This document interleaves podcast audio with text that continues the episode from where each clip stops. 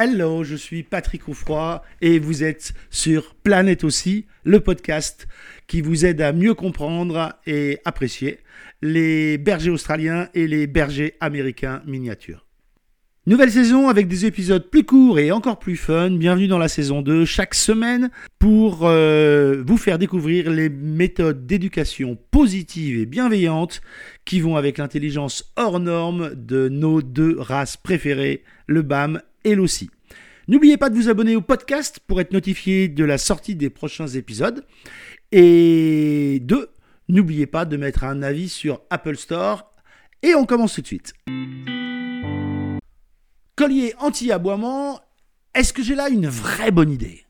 Alors, vous retrouvez beaucoup sur euh, les sites internet, sur les réseaux sociaux, des gens qui vous expliquent que euh, le collier électrique est le moyen ultime pour faire obéir votre chien, soit pour lui éviter de dépasser une certaine limite, soit pour l'aider à revenir au rappel.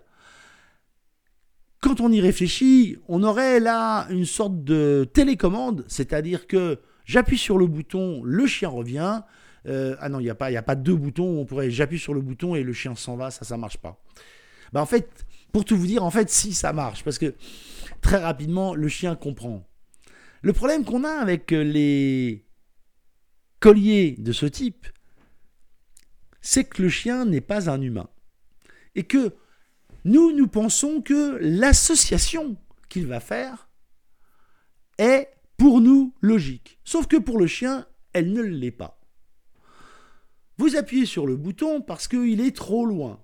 Ok. Mais il n'a pas conscience que c'est vous qui appuyez. Que se passe-t-il? Il peut très bien l'associer à quelque chose d'autre. Qu'est-ce que ça va être quelque chose d'autre? Un autre chien, un gamin, peu importe ce que c'est. Et il va penser que c'est cette autre chose, individu, autre, peu importe, qui est responsable de ça on voit des chiens qui se mettent sur la figure et qui, à cause de ça, deviennent des chiens réactifs qu'on génère uniquement parce qu'on a utilisé ce euh, rappel automatique au mauvais moment. Nous, on est logique et on pense qu'il va comprendre que. Et la réalité des faits, c'est que le chien comprend autre chose parce que, à ce moment-là, son association, il l'a fait autrement. Il regardait le congénère, il a pris un coup de jus, il se dit Waouh, comment tu fais ça, toi? Que va-t-il se passer? Plusieurs possibilités. Un, il part en courant, il vous retrouve dans son champ de vision, il revient vers vous. Vous, vous vous dites super, ça marche. Et le coup d'après, on est à peu près dans la même situation. Et là, vous avez envie d'appuyer parce qu'il y a l'autre chien qui est pas loin, vous voudriez qu'il revienne. Mais pas de bol, là, il fonce directement dessus. Parce qu'il se dit, non, mais la dernière fois, dans une situation similaire, toi, le chien, tu m'as envoyé un coup de jus. Alors, pour éviter que tu m'envoies un coup de jus tout de suite, je te fonce sur la figure maintenant. Et donc, je veux contrôler mon environnement en tant que chien et je vais aller te mettre sur la figure d'abord. Si là, vous appuyez, à ce moment-là, le chien se dit Ah, j'avais bien raison, c'était bien toi qui m'avais foutu le coup de jus. Vous êtes coincé très rapidement. Là, je vous fais l'association avec un chien. Mais évidemment, l'association est strictement la même si c'était avec un enfant. L'autre formule qu'on a, c'est quand on a des clôtures électriques. C'est le même principe. Le chien se rapproche, bip, ça sonne. Le chien va plus loin, courant électrique. En 10 ans d'éducateur canin comportementaliste, je n'en ai mis que trois en place. Je les ai mis en place avec un énorme travail de stop territorial en amont. Et à chaque fois, parce qu'il y avait une raison vitale de sécurité. Quand je dis vitale, ça veut dire quoi? Ça veut dire que dans tous les cas, il y avait une rue, une route hyper passante avec des voitures qui roulaient très vite et qu'on était à peu près sûr que le jour où le chien réussirait à passer, il se ferait tôt ou tard écraser. Avec un énorme travail en amont de conditionnement pur et dur pour éviter que le chien s'approche de cette ligne. Mais j'ai envie de dire, on aurait presque pu le faire sans cette forme de clôture électrique. alors, s'il n'y avait pas la clôture électrique, ça aurait certainement marché de la même façon. Mais c'est vrai que c'est une sécurité supplémentaire, mais on utilise là le renforcement négatif.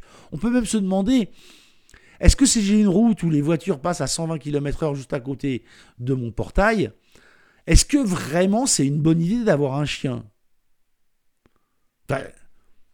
Les chiens qui se font écraser, malheureusement, vous le savez comme moi, ça arrive régulièrement.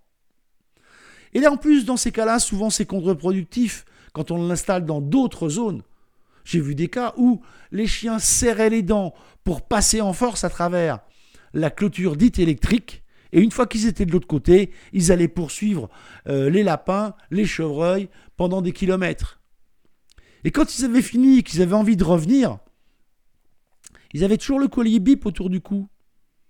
Mais l'envie de revenir dans la maison et de passer la châtaigne qu'ils allaient prendre était beaucoup moins importante que l'envie qu'ils avaient eue de sortir pour aller poursuivre les lapins et les chevreuils.